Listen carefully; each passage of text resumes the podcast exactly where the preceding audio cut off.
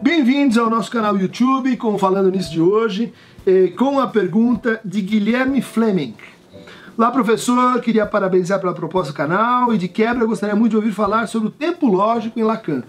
Pergunta técnica muito interessante, é de fato um dos elementos mais instintivos da proposta clínica do Lacan, né, de pensar a extensão das sessões em função do que é realmente dito e do que realmente está se passando naquela relação. Né. O tempo lógico é um tempo que tenta alcançar a inscrição temporal do desejo, a lógica do encontro, a lógica das palavras e fazer desse momento de interrupção um jeito de dizer de fazer alguma coisa para ajudar o paciente na sua relação com o inconsciente. Então, o momento de interrupção da, da, da sessão ele é, uma, ele é um convite, ele é uma forma de dizer para o paciente assim: olha, vai trabalhar sobre isso, vai elaborar isso, escute o que você falou. Ele não é então definido por uma por uma burocrática dimensão de 50, 40, meia hora, 50 minutos que o vale. O conceito de tempo lógico ele foi desenvolvido no Lacan, no Lacan um, um artigo de 1945 chamado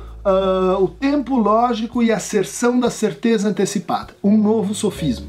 Isso se encontra nesse trabalho, que é o único livro que o Lacan publicou em vida, chamado Os Escritos, em 1966, e é um texto relativamente curto, mas muito denso gente pode dizer assim, foram poucos os acréscimos que o Lacan fez nesta matéria em toda a sua obra. Né? Tem alguns, mas é um texto que sobrevive, é um texto que, é, que parte de uma, de uma situação que são três prisioneiros que precisam e que podem sair de uma prisão se é, declararem para o seu carcereiro se às suas costas existe um disco branco ou um disco preto. Sendo que existem no, dentro do jogo apenas três discos brancos e apenas dois discos negros. É, de tal forma que a partir dessa, dessa situação que envolve, vejam só, né, a descoberta da liberdade, o acesso à liberdade, é um texto de, de 45, portanto no pós-guerra, o Lacan está discu discutindo a lógica da segregação, a lógica do fechamento, né, e, e a moral disso é que a gente só se liberta com o outro, junto com o outro, numa lógica do coletivo. Né? E que o tempo do sujeito não é o tempo individualizado de cada um, mas é o tempo das nossas relações. Então aí ele vai distinguir três formas temporais do sujeito. Três formas que estão associadas com as soluções que essa situação dos, dos prisioneiros eh, contempla. Né? A primeira solução é que se eu vejo dois discos negros, eu imediatamente concluo que eu sou um branco. Tem três brancos e dois negros. Então eu posso dizer aí que a gente tem um tipo de sujeito que é um sujeito da imediaticidade, é um sujeito do instante, né? instante de ver. Basta eu vejo e eu concluo. Ou seja, não tem mediação, tem é, uma espécie de certificação automática do que eu sou. Lacan diz, isso é uma forma sujeito, é uma forma que tem que ver com uma modalidade de entender o conhecimento, de entender as relações, em que de um lado você tem o sujeito, do outro lado você tem o objeto, e o sujeito se apropria e domina o objeto, uh, vamos dizer assim, imediatamente. Mas ele diz, tem uma segunda circunstância, que é quando eu vejo um disco preto e um disco branco. E aí eu fico o quê? Eu fico na dúvida. E daí, quando eu fico na dúvida, eu paro para pensar. E quando eu paro para pensar, eu conjecturo o seguinte: se ele que é um branco está vendo um preto como eu e ele não saiu, é porque eu não sou um preto. Porque se ele tivesse visto dois pretos, ele teria saído imediatamente. Ou seja, o fato do outro não agir, né? o fato de que passou-se um tempo e ele não saiu, ele não foi dizer para o carcereiro que ele era um branco, significa que eu sou um branco. Ou seja, a gente tem uma outra forma sujeito aí que o Lacan chamou de tempo para compreender. Né? Então, esse é o, é o tempo que aparece na, na, lógica das relações, né? em que os outros dizem coisas, em que a gente se encontra, mas uh, com fatos, mas só vai entender aqueles fatos às vezes anos depois, uh, décadas depois, ou aquilo continua trabalhando dentro da gente. Ou seja, é uma forma sujeito que se, a, se associa com o que na filosofia a gente chama de tempo da intersubjetividade né? o tempo compartilhado, o tempo em que, em que, em que o que eu vou fazer depende do tempo do outro e depende de como eu leio a temporalidade do outro. Mas além disso, há uma terceira forma temporal eh, que envolve a situação em que os três prisioneiros eh, têm às suas costas discos brancos.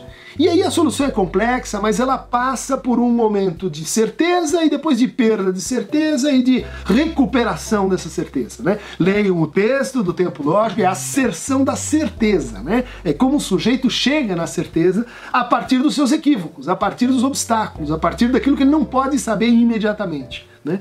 E esse, então, momento de concluir é aquilo que dá a forma lógica para o um encerramento das sessões, e aquilo que dá a forma lógica para a formação dos sintomas, e aquilo que, que dá forma lógica para a fantasia dos sujeitos, e que tem que ver com a, se precipitar num ato destituído de saber se precipitar num ato destituído de certeza. É uma espécie de certeza antecipada. E essa certeza antecipada, que tem a, a, a, lógica assim de uma aposta, né, ela vai se mostrar inicialmente falsa, inicialmente equivocada, mas para logo em seguida eu poder recuperar essa certeza, logo no momento em que eu atravesso o que o Lacan chama sua a forma uh, ontológica da angústia, que tem que ver com esse instante de concluir, e então me uh, apresento ao carcereiro, eu e meus outros uh, colegas de prisão, de tal forma que nos libertamos todos juntos. Então, o instante de ver o tempo de compreender e o momento de concluir são uh, formas do sujeito que vão uh, organizar tanto a sua constituição enquanto sujeito, nas suas relações primárias com a mãe, com o pai, com o falo, com a falta. Está em jogo essa lógica, e não a lógica cronológica do tempo contínuo, do tempo homogêneo, do tempo físico, porque o tempo físico é o tempo das coisas, é o tempo é, que passa sempre igual. Esse não é o tempo humano, não é o tempo do sujeito que o Lacan quis trazer para a prática psicanalítica e introduzir no seio da sua teoria. Uma das contribuições mais fortes, mais interessantes da psicanálise lacaniana é justamente o chamado então tempo lógico.